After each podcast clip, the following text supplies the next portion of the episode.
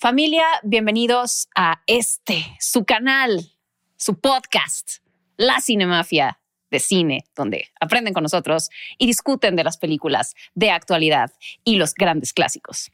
Somos sus hosts, Anuar Alum Canavati, Pamela Cortés. Queremos agradecer antes que nada a Starlet Project y a Genuina Media por producir este podcast y al magnífico Hotel Genève, en el que estamos grabando en este momento, eh, porque es uno de los lugares más históricos de la Ciudad de México.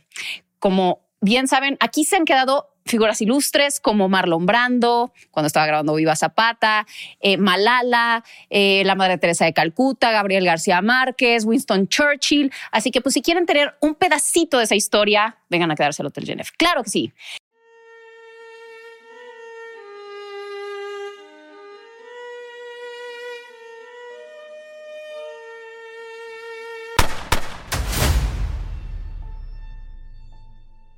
Y hoy tenemos un episodio en el que les vamos a chismear.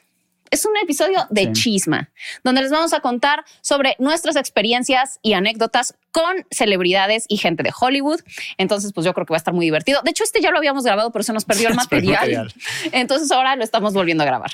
Eh, es, el, es, el, segundo que hacemos solos. Es el segundo que hacemos solos. Sí, el realmente. Fue, uno, el de la, la Z que se dividió en dos. Que se dividió en dos, pero sí es el único que nunca hemos hecho. Está raro estar solito. Sí, ya sé. Siempre nos gusta tener un invitado que medie entre mi oscuridad y la luz de Arnold. Exactamente. De Jedi y Sith. Exactamente.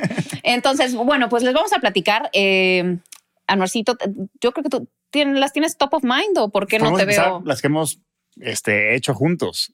Empezando por Barry Jenkins. Uy, es que a ver, es que esa es la más reciente. Yo creo que íbamos a empezar como cronológicamente, pero vamos a contar la de Barry Jenkins. Sí, la de Barry Jenkins. Porque nos fuimos al Festival de Morelia. Eh, de este año, que fue hace unos meses, dos meses. Sí, pues fue en, octubre, en noviembre, ya, estoy perdido. Finales de octubre. Sí, finales de octubre. Fue a finales de octubre, fuimos al Festival de, Morelia y entonces, eh, bueno, pues uno de los invitados especiales fue nada más y nada menos que Barry Jenkins, quien es el director de Moonlight, eh, ahora va a dirigir Mufasa. Mufasa. es relevante para Es muy relevante para esta anécdota. Y entonces, eh, Anwar estaba muy, muy, muy entusiasmado por conocer a Barry Jenkins. Como sí, a ver, es que Krista, Crista, estás viendo estos saludos. Crista Ramírez. Saludos y gracias a Crista. gracias. Nos llevó a, Morelia con 400 conejos y nos dio una pulsera a Pame y a mí que era como VIP, ¿no? En la fiesta de 400 conejos donde iba a estar Barry Jenkins. Exacto. Entonces, este, ahí estábamos de Cinépolis y Pame y yo estábamos ahí y había rumores de que iba a venir Barry Jenkins, pero nada confirmado. Entonces yo toda la fiesta estaba muy intenso, la verdad. Muy intenso. O sea, de que yo ya no soportaba, ¿no? De que cada cinco minutos era así de... No, es que la verdad no creo que vaya a venir Barry Jenkins porque no creo que sea su tipo de ambiente. Cinco minutos después. No, yo creo que sí va a venir porque pues, ¿qué más tiene que hacer en Morelia? Cinco minutos después. Y si no viene Barry Jenkins y yo ya cállate, Anuar, por favor. No, sí estaba nervioso porque pues sí es de los top ahorita en Hollywood y, y sí me emociona mucho de Mufasa, entonces sí quería hablar con él. entonces también dice Anuar, este, a ver, pero ¿qué le digo? ¿Qué? Y entonces, Anuar, ya, ya tengo pensado qué le voy a decir. Y pues, ¿cómo, ¿cuál va a ser tu pitch line o lo que sea tu este, pick-up line para enamorar a Barry Jenkins? Y le voy a preguntar, ¿por qué Mufasa? Y, o sea, el, no, es, es curioso. ¿Cómo? ¿Por qué Mufasa? Porque Disney le paga un chingo de varo. O, sea, esa es la, la, versión real. No te va a decir eso, pero esa es la realidad. Pero es curioso que un director que ha hecho películas independientes muy de autor, tipo Moonlight o If Bill Street Could Talk, su siguiente proyecto fuera Mufasa de Disney, ¿no? Entonces, sí entiendo el lado, económico, obviamente, pero aún así tiene que haber algo que el director dijo, ah, yo tengo que aportar a esta franquicia, ¿no? Sí, pero un director así, si fuera un chavito, órale, va, porque sí lo sobreexplotan y es nuevo y tienes que comer al final del día. Pero este güey tiene una carrera establecida en Hollywood y es muy prestigioso. O sea, es como si, si Timothy Chalamet hiciera Marvel por dinero. Pues, o sea, Timothy Chalamet no necesita ser Marvel por dinero. O sea, él ya tiene mucho dinero y ya tiene un cierto prestigio que no se va a prostituir por, por Marvel. Entonces, así yo veía a Barry Jenkins. Entonces, sí me sorprendió que, que haya escogido. Bueno, entonces lo trajimos de, baja, de, bajada todo el, Festival de Morelia y le dijimos que iba a llegar con Barry Jenkins y decirle sí. Juay de Mufasa. Exacto. entonces, Krista nos estuvo presentando a mucha gente de la industria mexicana, a una animadora de Pinocho, muy buena gente, que nos explicó un poquito del proceso creativo de la, película. Y también esta directora, se me fue el nombre, la que dirigió los 33 y Bajo la misma luna. Eh, bajo la misma luna, sí. Este, y también dirigió ah. la serie de Jack Reacher se me fue su nombre, lo siento, pero muy linda también ella. Eh, de- entre toda la batalla mental que tenía Anwar de que si iba a venir Barry Jenkins o no, de pronto hacia la derecha lo avistamos y esta puta se puso como loco. No, no, no. Ay, claro que sí. No, Krista, Krista llegó y nos dijo, ya llegó Barry Jenkins. Ah, bueno, pero llegó- cuando lo vimos te pusiste Ajá. como loco. Ah, pues, Dije, llevó- ahí está Barry Jenkins, ahí está Barry Jenkins. Sí. Ay, no manches. Y había una ¿Qué zona, hacemos? había una zona VIP, pero luego nos llevaron a otra zona más Había una VIP. zona más VIP de lo VIP. Entonces, este, nos llevaron ahí a, a- como, estaba muy bonito el lugar, la verdad. Sí. Y lugar, este, una ¿cómo casona y describirlo? algo del tío, no sé qué, Sam. Está difícil de Sí, algo del tío Sam, ¿no? Algo Al- así. algo así. Bueno, no sé. Y llegamos y ahí estaba. Y El, ahí- el, el sucho- el susodicho estaba ahí. Bueno, entonces de pronto Barry Jenkins estaba por ahí y Anwar pierde el control y empieza, ahí está Barry Jenkins, está Barry Jenkins. Entonces a Barry Jenkins lo meten al VIP del VIP del VIP, que era una zona, pero también tenemos acceso a eso, claro que sí.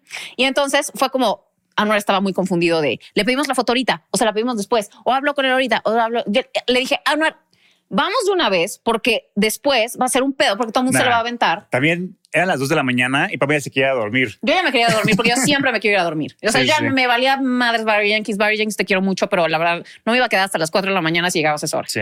Entonces, pero fue como de, o sea, ya lo vimos y fue, o sea, tú estabas así como de, no, pero es que ahorita todavía no, porque chance es muy invasivo, no sé qué, no sé qué. Le dije, Anuar, Es que ahorita. Acaba, acaba de llegar y le estaban ofreciendo shots y estaba tomando ahí los shots con sus amigos o quién sabe quién era, quiénes eran. Y este, ya llegó Pam, me le pidió foto Uno, yo ya me quería ir.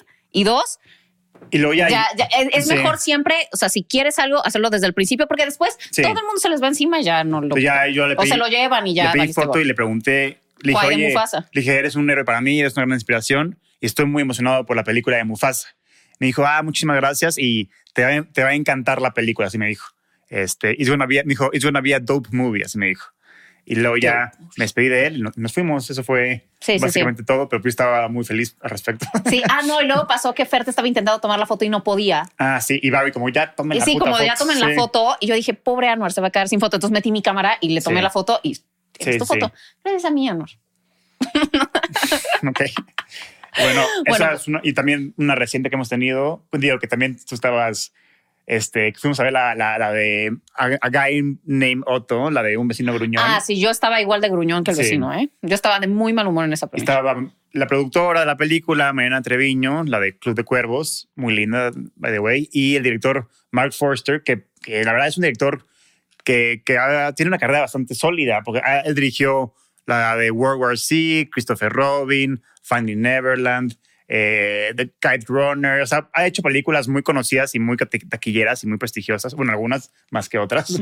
Este, entonces sí fue padre conocer al productor y director. Y lo le dije lo mismo que a Barry Jenkins. Le dije... es- Eres mi ídolo, No, eres no. mi héroe. dije- Anuar, le dije, ya no- está perdiendo como este. No le dije eso. calidad le esa- dije, yo también quiero ser un director como tú. Este, ¿Qué me recomiendas? Y me dijo como persistencia, cabrón. Y, y nada, más, nada más me dijo eso, persistencia, persistencia, persistencia.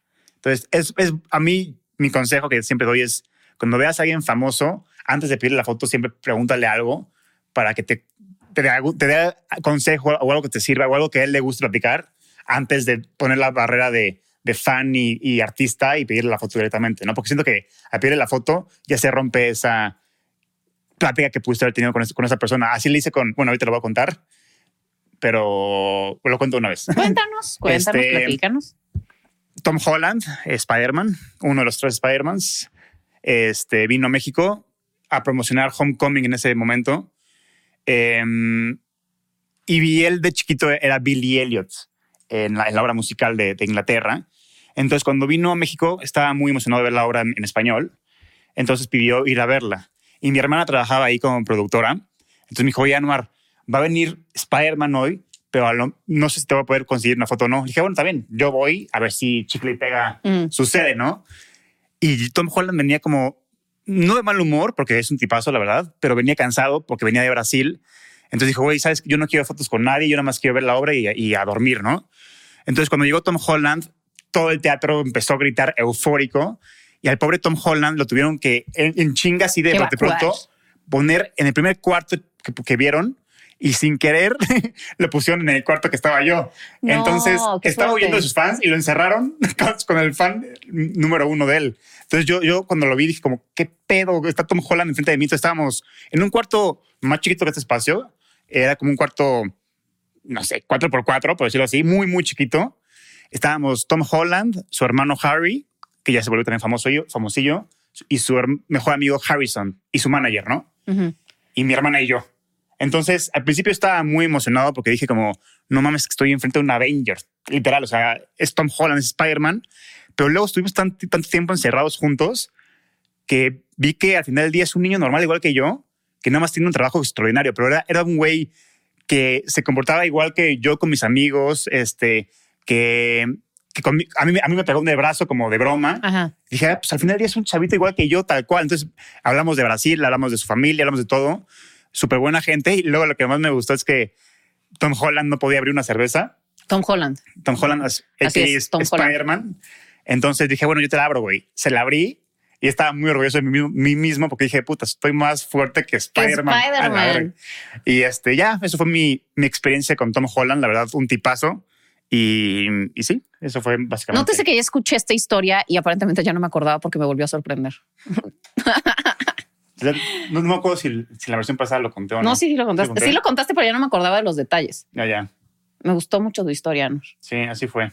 Este, bueno, yo tengo bastantes. Este, no sé si me va a dar tiempo de contarlas todas, pero es que yo, bueno, no sé si lo sepan, pero yo trabajaba en la revista Marie Claire, México y Latinoamérica, y entonces pues me tocaba entrevistar a muchas celebridades. Yo era la redactora principal, entonces generalmente yo hacía las entrevistas de portada, entonces pues me tocó. Entonces era mi chamba, básicamente. Entonces, eh, pues sí, conocí a muchas. Mi primera entrevista, y esta no fue para Marie Claire, esta fue para mi blog, yo empecé como blogger, que era la chica Almodóvar, y era un blog, cuando los blogs eran blogs, que eran una página de internet ahí diseñada en, por ti mismo. Eh, y entonces para mi blog entrevisté a Gerard Butler y él fue mi primera este, pues, celebridad de ese tamaño que conocí. Yo estaba nerviosísima, estaba temblando, o sea, y le, hice un tipo de cuestionario Proust, como de, pues ya sabes, preguntas rápidas. Eh, y al final fue como de, ay, me puedo tomar una foto contigo. Y el tipo está, o sea, bastante intimidante. O sea, es muy guapo, es y además como que tiene esta voz así y entonces ya sabes, y estaba posando, yo estaba temblando. Es muy alto, ¿no? Es muy alto, ajá.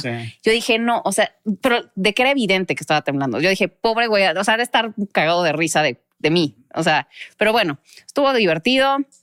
Luego, este, también por esas fechas, igual para mi blog entrevisté a, ah, no, esto fue para Vogue, porque empecé colaborando con Vogue, de hecho, antes de entrar a Marie Claire. Entrevisté a mi Rosum, que es este, bueno, pues ya saben, la del fantasma de la ópera, de que también salen Shameless. Eh, es linda, es muy linda, la verdad no tengo nada más que decir. Es mona, muy mona, muy agradable. Eh, y luego otra que también está muy cagada, esta, me encontré a Will Smith. Miren qué hora es Will Smith, lo que es Will Smith y todo lo que ha sucedido con su carrera, ¿verdad? Este, pero eh, sí, me lo encontré en un restaurante que se llama Hakkasan en Londres y estaba fue en la época en la que su hijo Jaden andaba con Selena Gómez. Entonces estaba Will Smith, Selena Gómez, su hijo Jaden y todos estaban en una mesa ahí. Y pues obviamente yo dije, güey, no mames, o sea, la cantidad de gente importante está ahí. Y entonces, eh, pues la verdad, he convivido en mi vida con gente famosa, entonces como que sé que no puedes interrumpirlos a la hora de, o sea, cuando están comiendo, o sea, hay ciertas cosas que son de mal gusto. Y entonces o sea, sí me esperé a que terminaran de cenar, pero estaba como lista para ir a atacar, porque sí quería mi foto con Selena Gómez y con Will Smith. Jaden, la verdad, me valía gorro. Y entonces, pues ya cuando vi que se estaban saliendo, fue como de, ay, sí, me puedo tomar una foto contigo. El tipazo súper sonriente, súper agradable, súper buen pedo. Eh, yo creo que fue una mala noche esa de los Oscars, porque la verdad se, se me hace un buen tipo. Y y con Selena Gómez también, o sea, me tomé la foto, no salió, fue a decir, ay, me puedo tomar otra. La niña es un encanto, es divina, es súper agradable, súper accesible. Digo, no sé si siga siendo así. O sea, en ese momento estaba empezando su carrera como cantante, eh, pero pues ya había hecho The Wizards of Waverly Place y todo. Entonces, o sea, ya era como un ídolo juvenil. juvenil ajá. Entonces, pero muy mona. O sea, de verdad de las mm, celebridades más lindas y a toda madre que he conocido. Sí. Yo igual conocí a Jaden Smith. ¿Ah, sí? En Los Ángeles hubo una premiere de una película que se llama Five Feet Apart y una amiga mía, Amira, este, es muy guapa y se ligó al de seguridad del evento. Órale. Entonces nos invitó a todos, a mí, a Mateo y a otro güey. Y entonces, Mateo es mi mejor amigo de Los Ángeles. Este, estamos ahí en la premiere de Five Feet Apart, sale Cole Sprouse, uno de los gemelos de Kobe. Y como él está en la serie Riverdale, vino todo el cast de Riverdale a, apoyarla, a apoyarlo. Entonces ahí conocí a todo el cast de Riverdale. Entre uno, uno de ellos es este, el papá de, de Cole Sprouse en la serie, que es el de que sale en Scream. Él- o sea, él es, él es Ghostface. Ah. Entonces mi lado cinéfilo de terror, Terror, estaba ujú. feliz porque ya no me estoy conociendo a Ghostface. Ajá. Pero como se acaba de, mor- de morir, ¿cómo se llamaba este güey? Luke, Luke. ¿Alguien se acuerda cómo se llama el actor? El que sale como papá de Archie en la serie que se murió Luke. El que sale en Once Upon a Time in Hollywood también. Ay, Luke algo, Luke algo. Cuando se acaba de morir, entonces como que, todo el cast estaba un poquito en depresión, entonces como que amables, pero con, con su distancia, por decirlo así. Luego ya acabó la película y fui a hacer pipí. Estaba yo en uno de los mm, compartimentos para hacer pipí. Y al, la- y al la- al lado de mí estaba Jane Smith. Ajá. Entonces este, ya acabé de hacer pipí, me estaba lavando las manos y me preguntó Jane Smith que dónde estaba el jabón y le expliqué y ahí empezamos a platicar, pero muy humano y muy buena gente. Y eh, platicamos de la película y platicamos de, de que, qué estaba haciendo yo en, en Los Ángeles y así, porque me preguntó por mi acento. Ajá. Y cuando salimos, todo el mundo ya le empezó a tomar fotos y ahí fue cuando él ya adoptó su... Su, pas- Su, su- su- sí, su, la, máscara. Entonces sí, sí vi el contraste de alguien tan humano en un segundo se convirtió en, En la celebridad. en la celebridad. Mira, Entonces fue muy interesante esa experiencia. muy bien. Sí. A ver, yo tengo otra, bueno, o sea, las entrevistas que he hecho con Zoe de Chanel eh, es a toda madre. La entrevisté para un, ella estaba haciendo una campaña de Tommy Hilfiger en ese momento. La entrevisté en México eh, y fui al, ay, no me acuerdo, al St. Regis, al hotel. Y es muy buen pedo. Me dijo que, me dijo, mataría por tus cejas. Y le dije, mataría por tus ojos. Y yo así las dos, así como de, "Ugh, nos amamos. Ah. Pero es muy cagada, es, es también muy accesible, muy divertida, este, muy ruidosa, ya sabes, es como muy libre. Entonces me cae muy bien.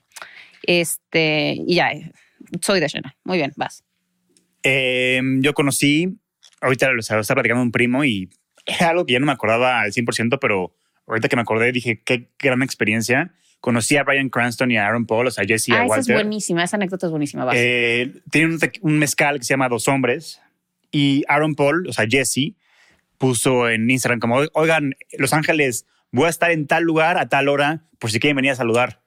Y yo dije como, "Pues, no creo que sea verdad, porque pues qué raro que ponga eso. sí, que lo haga tan Paul, ¿no? abierto. Ujú. Pero dije, ¿sabes qué? Y si sí es verdad, me voy a Me voy a arrepentir arrepentir. el resto de mi vida. Entonces, nos citó a las 5, haz de cuenta. Yo llegué ahí a las 3. O sea, yo estaba ahí en primera fila esperando este momento. Y sí, mucha gente empezó a llegar.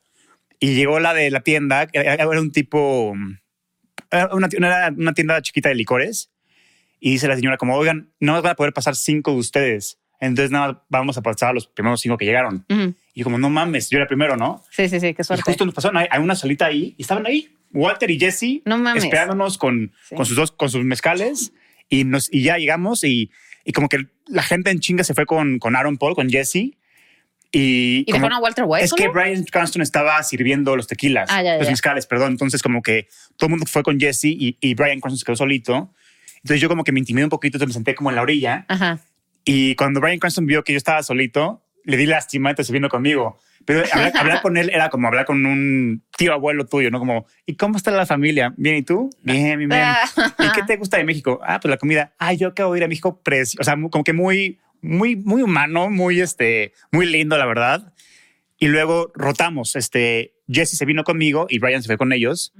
Y ahí con él estuve todo el tiempo hablando. Muy buena gente. Le hablé de mi carrera, lo que quería hacer. Este, hablamos de su hija, hablamos de Jesse, de cómo los dos nos marcó. Este, y, y luego echamos un shot juntos, que a la fecha tengo el vasito en mi casa todavía.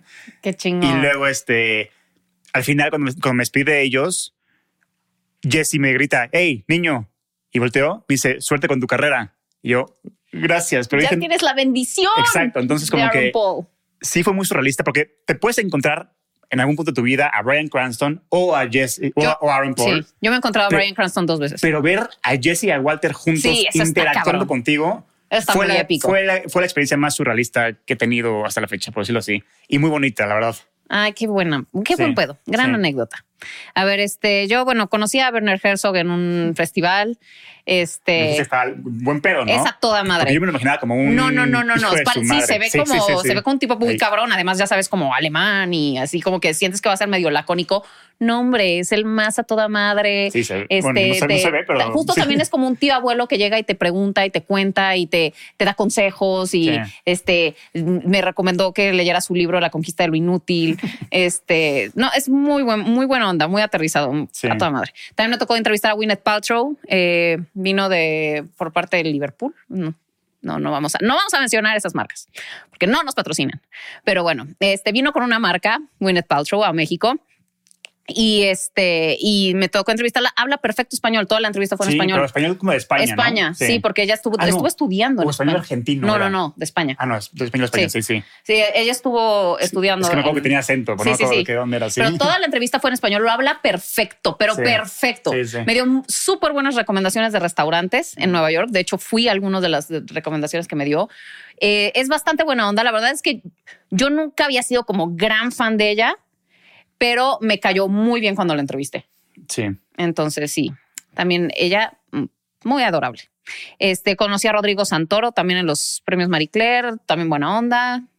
Nos tomamos fotos, todo. Esta es buena porque, a, a ver, esta anécdota es buena porque fue dos, dos por uno. De hecho, es- ese día fue como que vi un chingo de celebridades.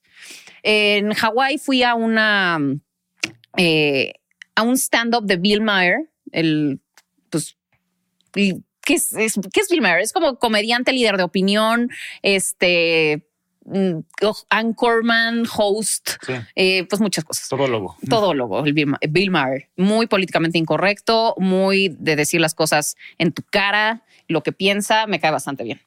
Eh, y entonces fuimos a pues, un stand-up. Es que no sé si llamarlo stand-up porque también como que tiene esta parte política, pero sí era un stand-up. Y entonces, eh, o sea, el que abrió el stand-up de Bill Maher era este Eddie Vedder con un ukulele. Y o sea, Eddie- Pearl Jam, ya sabes, o sea, y ahí, tic, tic, tic, tic. o sea, fue estuvo muy extraño. Fue como de, ¿qué hace este güey aquí? ¿Por qué se va con Bill Maher? O sea, como yo no entendía todas las relaciones que estaban sucediendo ahí. Luego se sube Michael Moore. Ah, ah, no, fue Michael Moore el que presentó a Eddie Vedder. Entonces fue como también como, ¿qué hace aquí Michael Moore? Y luego este, yo estaba sentada así como, o sea, la verdad tenía un bastante buen lugar. Estaba como en medio y como en la quinta fila, no sé. Y habían unos lugares vacíos enfrente de mí. Y entonces fue como, bueno, pues qué mal que esa gente se está perdiendo este gran show. Y de pronto vienen entrando Sean Penn y Charlize Theron cuando andaban. Y entonces se sentaron así enfrente de mí. Yo tenía a Sean Penn, la, la cabeza, el cráneo de Sean Penn estaba aquí enfrente de mí, o sea, como para aventarle palomitas. Y este, y, y Charlize Theron estaba junto. Obviamente ella le lleva como tres cabezas. Este, y, y bueno, pues ahí estaban, jijiji, jajaja, durante todo el show. O sea, estuvo buenísimo. La verdad que a mí me fascina el humor de Bill Maher. Y al final, pues yo dije, la verdad, sí quiero una foto con estos cabrones. O sea, los tengo aquí. Y me, o sea, como que me adelanté mm, para como interceptarlos al final de la, de la fila. Y salen y le digo a, a Sean Penn, ¿me puedo tomar una foto contigo? Y me dice, ahorita no. y yo así como de, chojete, güey. sí. es, pero muy Sí. mamón, Sí, muy sí, mamón. Y obviamente, o sea, digo, también entiendo porque los, los agarraron uno al momento, porque era cuando nadie sabía que andaban. O sea, fue como yo pude haber tenido esa primicia si les hubiera tomado una foto, pero no lo hice. Y este, y ella, eh, o sea, le, le- le dije, ¿me puedo tomar una foto contigo? Y también dijo, no, es que ya nos vamos, no sé qué. Yo así Sí. como de, También hay que entender que al final sí, ya son sí, humanos. totalmente. Y no dicen sabes como, si se le murió el perrito, la mamá, si le Totalmente. robaron. no, y además lo que pasa mucho también es que si alguien empieza, luego se les junta toda la bola Sí. y puede ser súper incómodo y también, o sea, yo entiendo perfecto. Pero, pero sí, o sea, sí, la verdad Sean Penn sí es más mamón son. Eh, Sí, a ti a mí siempre nos pasa en la Cinemafia. Cuando llegamos a eventos, ahí están los de la Cinemafia. ah, y entonces- claro, sí, se pelean por nosotros, Sí, nos sí. toman un chingo de fotos. O sea, así sucede sí, siempre, siempre. ansiedad. Sí, sí, de ansiedad. O sea, te pones así como de, por favor, no me vean. este, vas. Este, bueno, yo tengo la anécdota de oro, que ya la había contado antes en un episodio, Ajá. pero la de Guillermo del Toro. Ah, esa es muy buena. Yo tengo, yo tengo dos obsesiones en la vida, Steven Spielberg y Guillermo del Toro. Y también este, bueno, ¿cómo empezar la historia?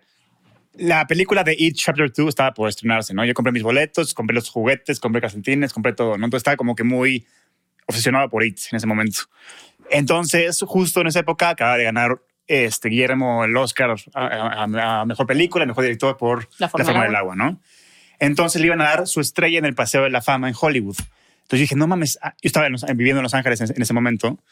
Y dije, Anuar, es tu oportunidad de, de oro, la que llevas esperando toda tu vida para mínimo verlo en persona, porque nunca lo había visto en persona, Guillermo del Toro. Entonces me, me fui a Hollywood Boulevard y fui, estuve investigando puesto por puesto con los locales, como, oigan, ¿qué me recomiendan hacer para, para conocerlo? Me dijeron, güey, con que llegues media hora antes, la arma sin pedos. Dije, ah, perfecto. Si los locales me están diciendo esto es por algo. Pero yo, porque soy muy ambicioso y amo a Guillermo del Toro con, con todo mi corazón, llegué dos horas antes de lo que me dijeron. Pero aún así, había gente más ambiciosa que yo que llegaron cinco horas antes. Es que Guillermo del Toro, o sea, Hollywood Boulevard estaba sorprendido porque nunca les había pasado esto ni con Brad Pitt ni con nadie. ¿De O la multitud? Ajá. Guillermo del Toro es más que un director, ya es un icono mundial que todo el mundo lo Es que ama. además es muy querido. Sí, todo el mundo. Entonces, ¿qué es Exacto. eso? Entonces, en la fila, yo era de los pocos mexicanos. O sea, atrás de mí estaban alemanes, todo el mundo igual de emocionado que yo por ver a Guillermo. Entonces dije, este güey trascendió de una manera impresionante, ¿no? Qué Entonces ya chingón. estuve como una hora y media en la fila y a punto de que yo pasara, dije, oh, no, hasta aquí llegó. Y dije, no mames, Anuar, no mames que no llegaste a ver a Guillermo del Toro, cabrón. Pero dije, Anuar, tranquilo, cabrón. Tú Consta que se habla como Gollum, ¿eh? Es como Anuar, no sé qué. Sí, sí, sí. Sí, sí, Yo, yo hablo mucho conmigo mismo. Y dije, cabrón, cuando tus hijos te pregunten dónde estuviste el día que a Guillermo, del Toro- a Guillermo del Toro le dieron la estrella en el Paseo de la Fama, mínimo di que estuviste ahí. O sea, no tal cual ahí, pero ahí, cerquita. Entonces me quedé viendo el evento desde lejitos, ya veía a Guillermo del Toro así como una hormiguita. Y de nada, un, un güey me pega en el hombro, volteo y era JJ Abrams, el director de Star Wars. No mames. Entonces mi corazón estaba a 120 por hora porque Sí. dije, yo nunca me di, por mi distraidez, soy un güey muy distraído, nunca me di cuenta que yo estaba al lado de la entrada. O sea, había como una, una, este, ¿cómo se llama? Como una Este, cadena. Una cadena, exacto.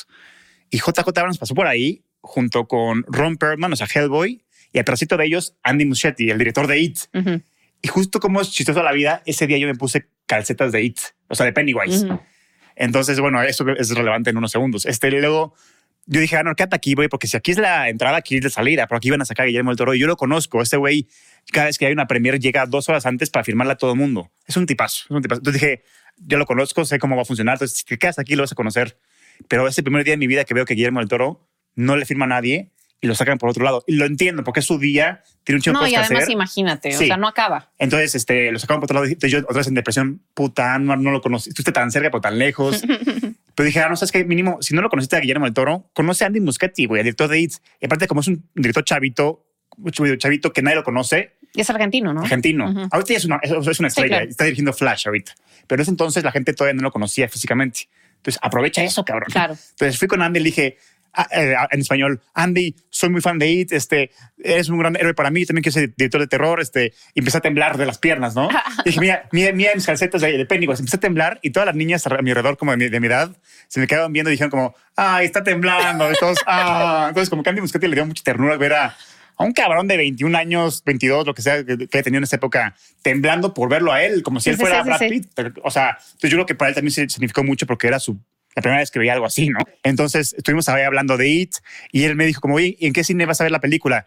Y le dije, ah, lo voy a ver en Universal City Walk. Me dijo, ah, no la veas ahí, mejor verla en tal porque el contraste de color está mejor. Y yo como, no puedo creer que el director de It me está explicando Me cómo está- ver sí, It. sí, sí, sí. yo estaba muy eh, enfoqueado. Ya me despedí de él, me tomé una foto con él y vi y lo seguí, lo seguí con la mirada y vi que entró al hotel Roosevelt, que para Ujú. los que somos cinéfilos como tú y yo, es el hotel más icónico de Hollywood. Uno, porque es el lugar más embrujado de Estados Unidos, Ujú. supuestamente. Y dos, porque ahí se hicieron los primeros Oscars. Y ahí fue cuando no me acuerdo qué actriz, no me acuerdo, no me acuerdo qué actriz, sin querer pisó en concreto fresco con los zapatos. Ah, y se volvió lo del Paseo de la Fama, exacto. sí. Entonces ahí es, es Hollywood al mil por ciento, ¿no? Hollywood. Entonces yo, por pura nostalgia de Hollywood, todos los vi- viernes comía ahí. Porque me encantaba estar ahí. Me encantaba por lo paranormal. Y por la lo- historia. La historia, exacto. Entonces, este, eh, los de seguridad ya me conocían a la perfección. Entonces, cuando yo llegué a la entrada, no me frenaron porque dijeron, ah, este güey seguramente viene, viene. viene por su hamburguesa, su, cerveza y se va a ir. Entonces no me detuvieron. Y yo como venía con boina, dijeron, ah, ese también parte de la industria, este cabrón, y a un Es actor. una superestrella. Entonces, para no hacer el cuento largo, estábamos ahí en un, en una, en un lugar chiquito. JJ Abrams, Lana del Rey, Guillermo del Toro, Ron Perlman y no me acuerdo qué más ahí, ¿no? Entonces yo como que estaba extasiado porque dije, güey, no, o sea, además la combinación más extraña del en una mundo. fiesta de Hollywood tal cual y estoy al lado de mis héroes. Entonces vi a Guillermo del Toro, entonces yo me empecé a concentrar como, Anwar, tú vas, cabrón, tú, tú háblale como si fuera tú, Sí. tú igual, tú, tú eres igual que chingón de que él, tú no te dejes intimidar, los dos, los dos saben igual, o sea, ya es como un speech Sí, sí, para que no me intimide, porque estaba muy intimidado. Y, y ya, me acerqué a él, le dije, Guillermo, y me volteó a ver con sus ojos azules hermosos y me dijo como, ¿qué pasó? Y ahí fue cuando val- val- valí madre, dije, te amo, eres mi héroe, eres la razón por la que dejé a mi familia, a mis amigos, para venir aquí a Los Ángeles a perseguir un sueño. Y, y todo un speech, un monólogo shake- shakespeareano de que lo amaba. Ajá. Y el güey como, ah, muchas gracias, este, qué qué padre. Y, y me preguntó sobre mi escuela y así. Y luego llegó un güey a interrumpirnos y, y se lo llevaron y ya, pues esa fue mi experiencia con Guillermo del Toro. Pero luego dije, tenía un- uno de mis mejores amigos, Mohamed, igual es muy fan de Guillermo del Toro. Dije, ¿sabes qué? Si Guillermo del Toro, si yo pude vivir esta experiencia, yo quiero también que Mohamed la viva. Le marqué, le dije, güey, tú vente al Hotel Roosevelt, no me, no, no me preguntes por qué, pero tú ven. Ujú. Y me hizo caso, llegó, lo pasé Ajá. y el güey también estaba mindfuckeado igual que No. yo de estar en este lugar. Entonces hicimos todo un plan para que Mohamed conociera a Guillermo del Toro. Entonces hubo un punto donde Andy Muschietti y Guillermo iban hacia nosotros. Pero Andy se quedó al lado de nosotros y Guillermo se fue para otro lado y todo el mundo siguió a Guillermo del Toro, incluyendo a Mohamed, ¿no? Entonces yo traicioné a Mohamed y dije, ¿sabes qué? Si Andy está allí, Traicioné, mujer. si está ahí Andy solito, mejor. Y Vete todo el a mundo está con Guillermo, con muy con Andy, obviamente. Y con Andy le dije, oye, Andy, yo no quiero foto, ya no quiero nada, nomás. Yo quiero ser igual de director de miedo que tú. ¿Qué me recomiendas? Dos horas hablando Andy Muschietti y yo. No, qué chingón. me dio consejos que a la fecha me han, dado, me, han dado, me han dado una carrera tal cual, porque él me dio una fórmula de cómo hacer cortometrajes de terror. La seguí al pie de la letra y gracias a eso conseguí un trabajo aquí en México. Entonces se la debo a Andy Muschietti. Y al final lo que más me gustó es que ya llegó la mamá de Andy Muschietti y le dijo como, Andy, nos tenemos que ir. Y dice, bueno, déjame despido de mi amigo. Me señaló Ay, qué tonto. y yo le extendí la mano, me la quitó y me dio un abrazo. Y como me sentí como Tony, como Peter Parker con, con Tony Sí, Stark sí, de, sí, uy, sí. se siente bonito, ¿no? y ya fue como mi experiencia. Yo estaba enfoqueado porque este, de- de- llegué ese día diciendo, chale, no conocía a Guillermo del Toro. Y acabé el día diciendo, estuve en el after party de Guillermo del Toro con JJ Abrams, Guillermo del Toro y Andy Muschietti. Entonces fue No, el mejor día de mi vida hasta el momento. Gran anécdota. Pero te la voy a ganar. Ah, no es cierto. Porque Ahí- ahí viene, porque, ahí- ahí. porque ahí viene que viene, ahí conocí viene. a tu ídolo Steven Sí. Spielberg. Sí, sí.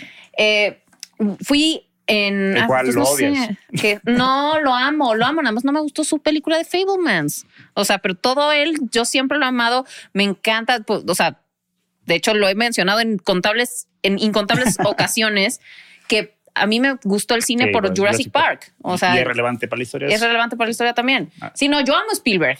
Otra Sí, sí. cosa es que no sea tan mi estilo de cine, porque me gustan las cosas más oscuras, pero yo a él lo admiro y lo adoro y me fascina y además es un tipazo.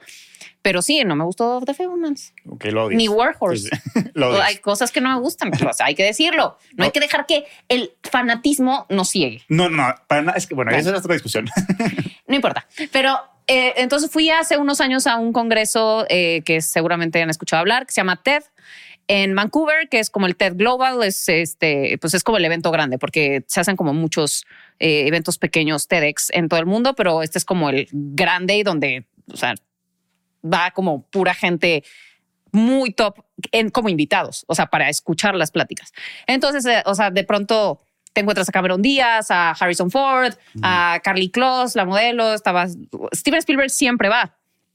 Entonces es como, además es muy curioso porque tienes la aplicación de, o sea, estás como invitado, entonces tienes la aplicación de TED y vas, es muy chistoso porque es como el mapa del merodeador de Harry Potter, vas viendo dónde está toda la gente ¿Pero por qué? Por la pulsera que les dan. por las, ajá, o en el gafete, no sé dónde está el sensor, pero tú vas viendo en el mapa y vas viendo dónde están todos, si están en el auditorio. Pero qué raro que ellos accedan a eso, ¿no? Porque Puedes elegir no, pero Ah, Steven. Spielberg lo tenía abierto. Y entonces yo iba viendo ahí donde estaba y lo iba cazando. Yo dije, o sea, tengo que hablar con este cabrón por lo menos obviamente. no. tantito. Y entonces estaba buenísimo porque yo lo podía seguir y entonces veía, ya sabes, si se salía del auditorio antes, entonces yo ahí iba. Obvio, obvio, obvio. Y entonces hasta que se me hizo, porque lo veías ahí pasando, no trae un guardaespaldas, no trae ¿Iba con su nada. gorrita Iba con su gorra, Sí. sus tenis, Sí, sus Spielberg. tenis gigantes además, ya Sí, sabes, como Spielberg, Spielberg. de colores. Sí, sí. Y así, o sea, muy bueno, o sea, muy ¿Con su accesible, la verdad. ¿Iba con chaleco o no? No, yo creo que llevaba una chamarrita. Ahorita ah, ya. Ah, tengo la foto. sí, sí. Ajá. Ajá. Y entonces, bueno, pues llegué, en un momento lo vi ahí parado y estaba ahí pues solito en su pedo y llego y nada más le dije, Steven, por ti amo el cine. Le dije, cuando vi Jurassic Park me cambiaste la vida, es, o sea, me quiero dedicar a eso, algo relacionado con el cine. O sea, mi pasión es gracias a ti. Y, y ya sabes, y el otro así como de, ay, muchísimas gracias por decírmelo. Es un tipo de verdad muy Sí. adorable, muy... Dicen que es tan buen pedo que parece que no conociste a Steven Spielberg, sino a alguien que trabaja para Steven Spielberg. Sí, de verdad. O sea, justamente siento que esa es la, la mejor gente, la que es como grande y sencilla. O sea, que no se vuelan y no se sienten las celebridades Sí. y es como cualquier güey. Sí, o sea, y él de verdad se siente así. O sea, como si estuvieras hablando con un señor ahí Sí, sí. cualquiera. O sea, con justo como dices, con, tu- con tu tío que está, te lo encontraste de casualidad. O sea, muy, muy, muy buena onda. Y este, y, y- y justo iba a sacar una, justo era cuando estaba saliendo Ready Player One y yo no la había visto y me dijo, me dijo este, ¿ya viste Ready Player One? Y yo, yo no, no, todavía no la veo, pero muero por verla, no sé qué. Pero, o sea, ya sabes, como que también es de esas No personas que te sacan la plática, o Sí, sea, sí, sí. muy buen pedo. Y sí, y eh, me saqué mi foto con él. Ahorita pónganle la pantalla. Cuando yo era güera, Y este es todavía como- estoy irreconocible.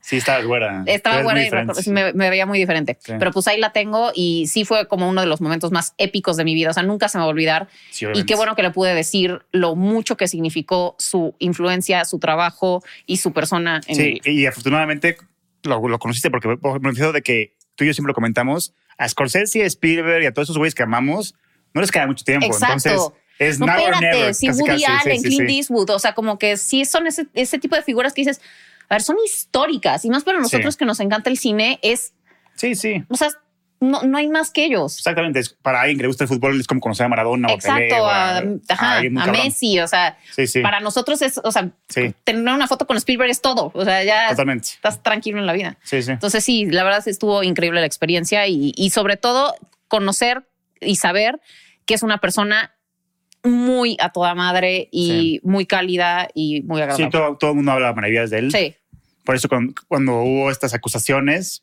no hacían ni el mínimo sentido porque... Ay, bueno, pero es que también teorías de conspiración, claro, bueno. no, no fue este actor el que... Pero si ves el video, el actor se ve que ¿Pero no qué está... actor? sale en- siempre sale de ex, o sea, no es un actor relevante, es un actor Ah. que sale en muchos papeles terciarios, Ajá.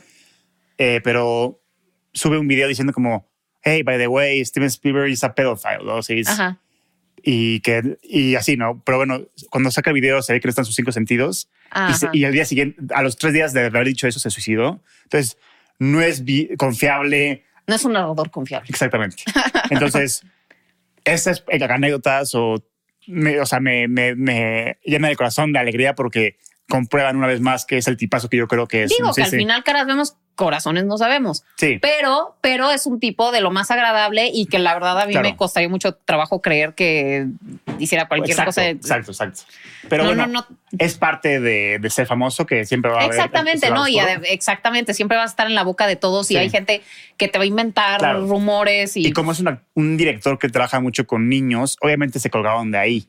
Porque si hubiera sido un, un señor que trabaja con, con muchas mujeres, hubiera dicho, uy, Ah, sí, sí, es sí, un seguro se- abusador. sí, Entonces, ajá. se colgaron de la pedofilia porque es una de las características, o sea, los niños es una de las características que lo definen a él como cineasta. Sí, sí, sí, Siempre claro. narra las historias a, part- este, a partir de, del punto de vista de los niños, por decirlo así.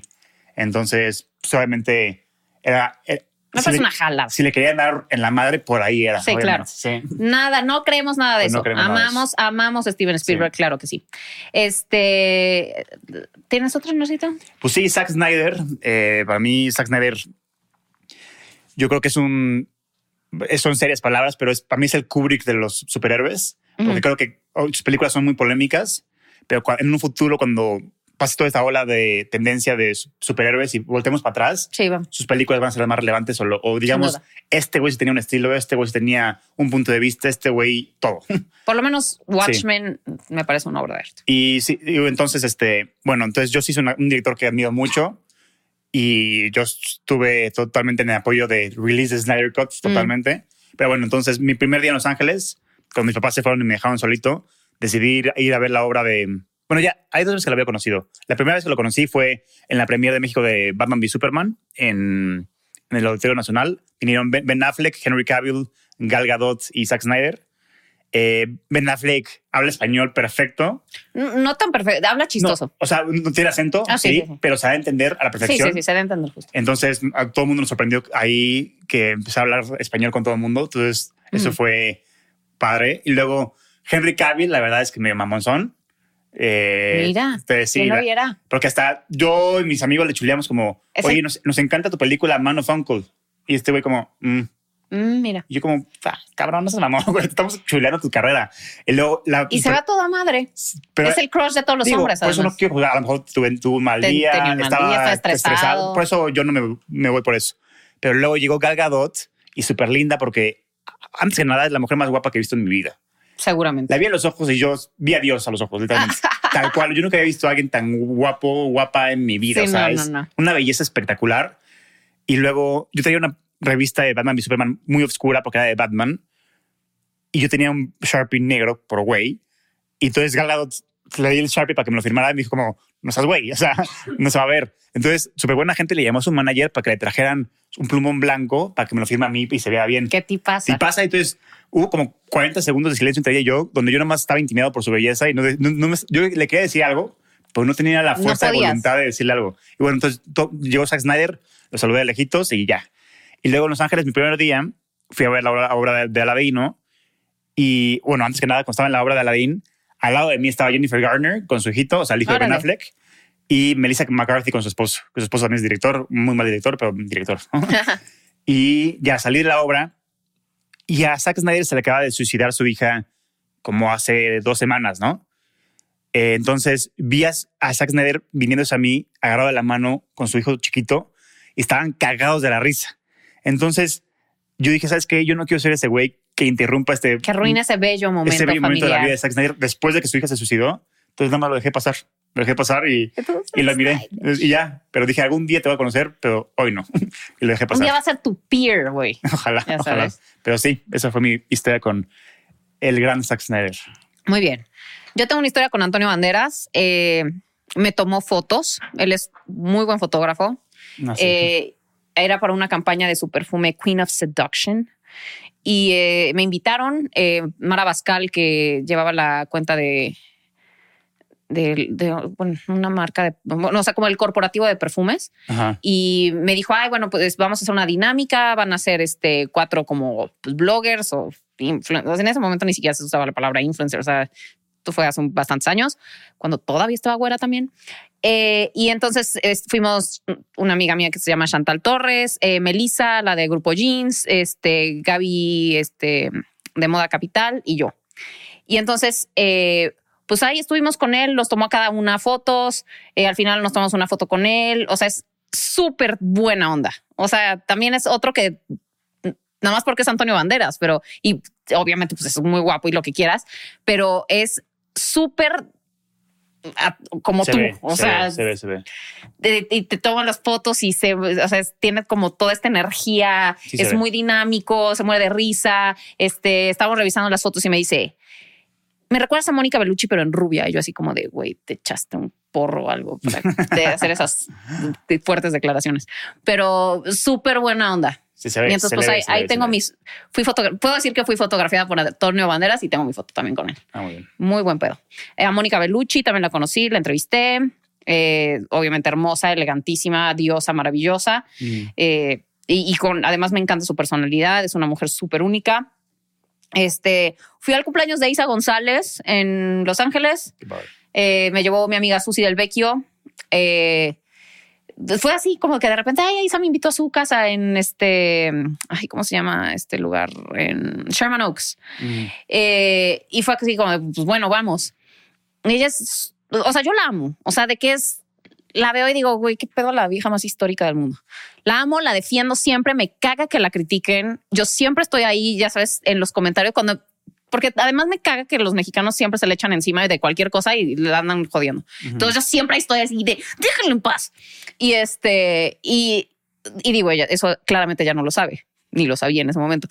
Eh, pero, o sea, fui a su casa y ella, o sea, estaba mucha gente de, de- o sea, cuando yo me fui, de pronto llegó Ana de la Reguera, estaba Sofía Castro, estaba, o sea, como mucha gente de muchos actores mexicanos y, y también sus amigos de, o sea, sus amigos que no son famosos o que son como, como actores y actrices como Empezando. empezando. Ajá. Ajá.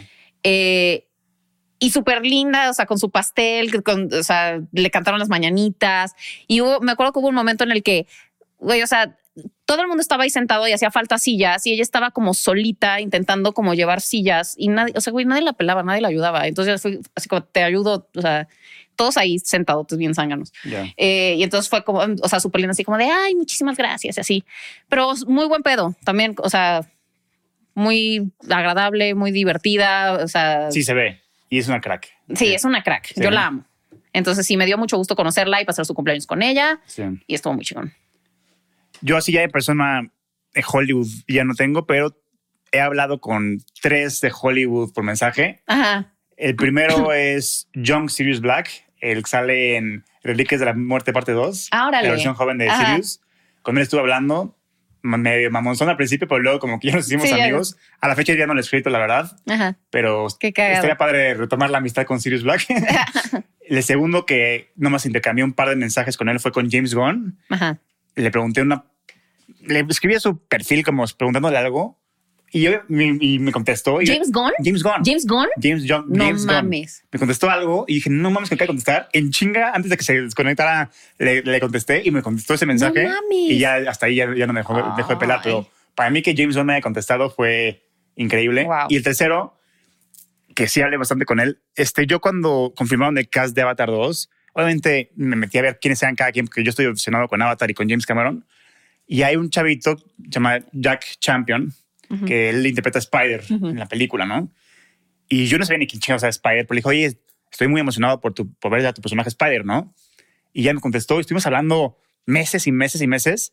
Y ahorita que estaba a punto de sonar la película, intenté volverle a escribir varias veces y ya no me contestó el cabrón. Pero bueno, Spider y yo éramos amigos antes. antes de que alcanzar el éxito. Antes de la fama, sí. Este, ah, muy bien. A mí, bueno, también ya les había contado mi anécdota con Daniel Radcliffe que conocí a Daniel Radcliffe, la entrevisté, es un amor, el niño más lindo del planeta Tierra, sin duda. Pero también conocí a Emma Watson en un restaurante en Nueva York. Y, o sea, la verdad es que yo sé que ella es muy privada con su, o sea, no le gusta ni tomarse fotos, pero porque es muy paranoica con la geolocalización. O sea, le da miedo que vayan, o sea, que vayan a saber dónde está y entonces se cuida mucho de eso. Entonces, o sea, la verdad es que nada más le dije así como de, me encanta tu trabajo, soy muy fan de Harry Potter, este, y creo que iba a salir La Bella y la Bestia apenas. Y entonces le dije así como, estoy esperando la película, este, te admiro muchísimo, bla, bla, bla. Y, y ya.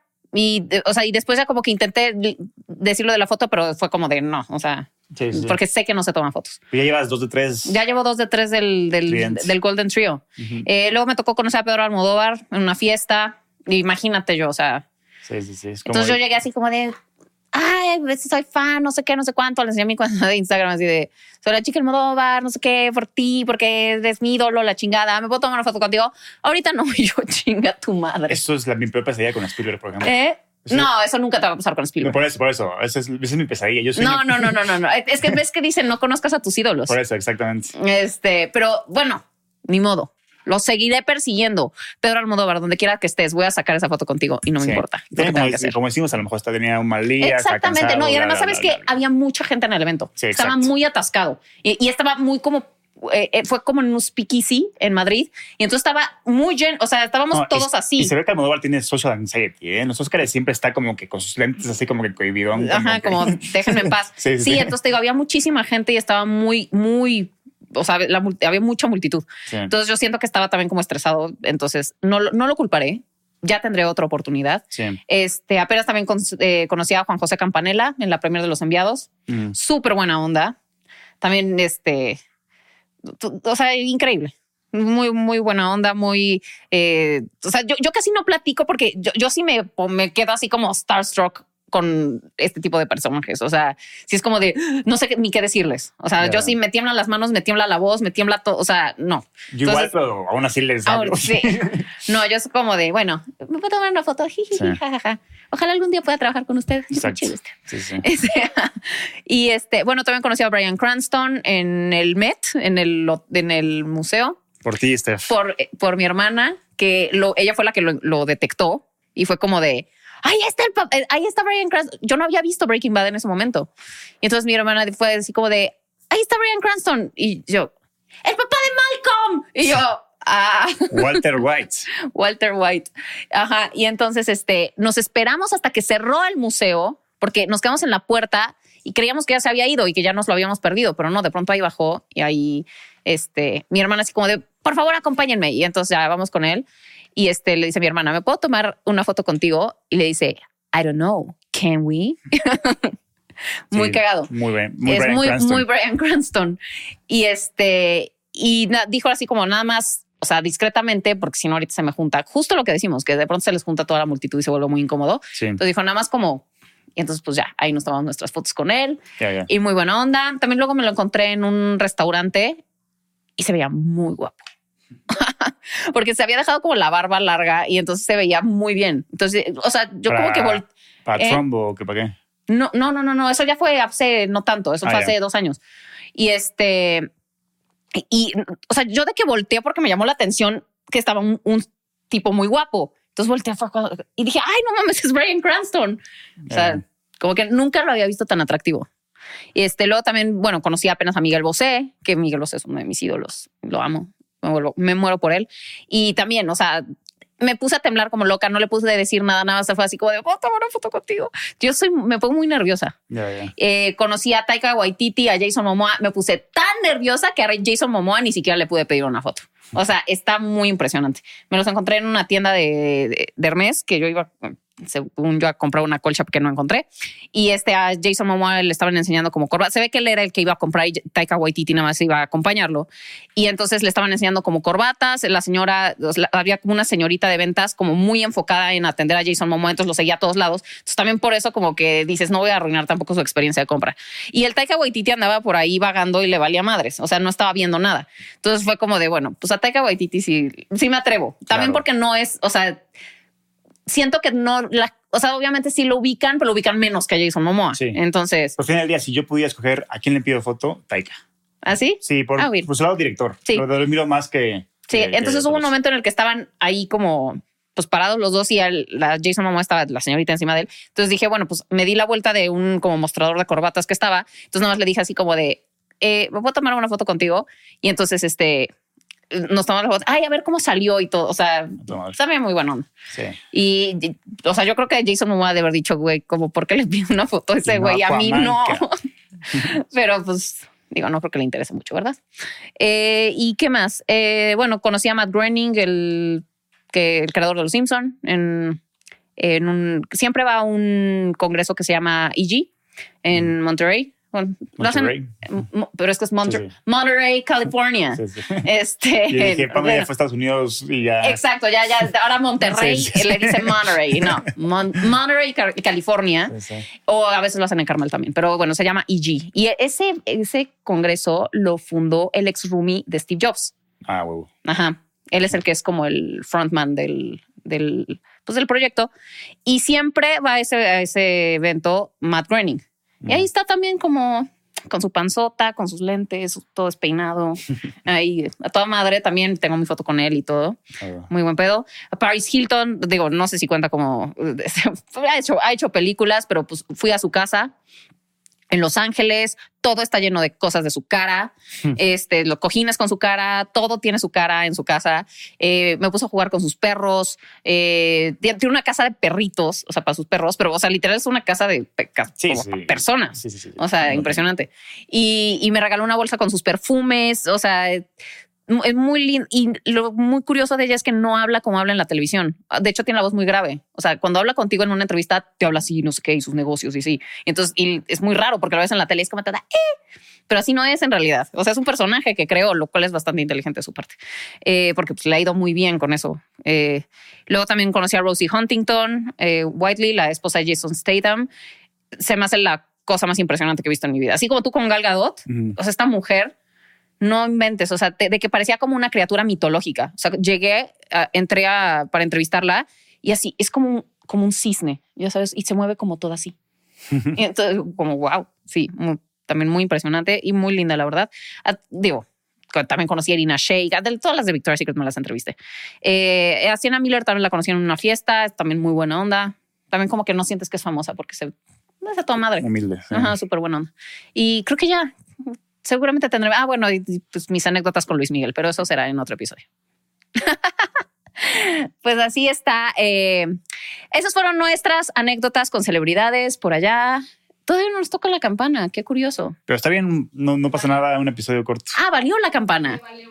Ah, Ah, con razón. Yo decía, según yo ya nos pasamos de tiempo, pero bueno.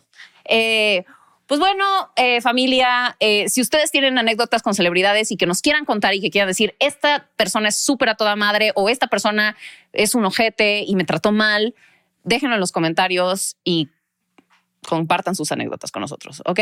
Entonces, bueno, nos despedimos. Anual Alum, Canavati, Pamela Cortés en otro episodio de La Cinemafia. Ahí nos vemos.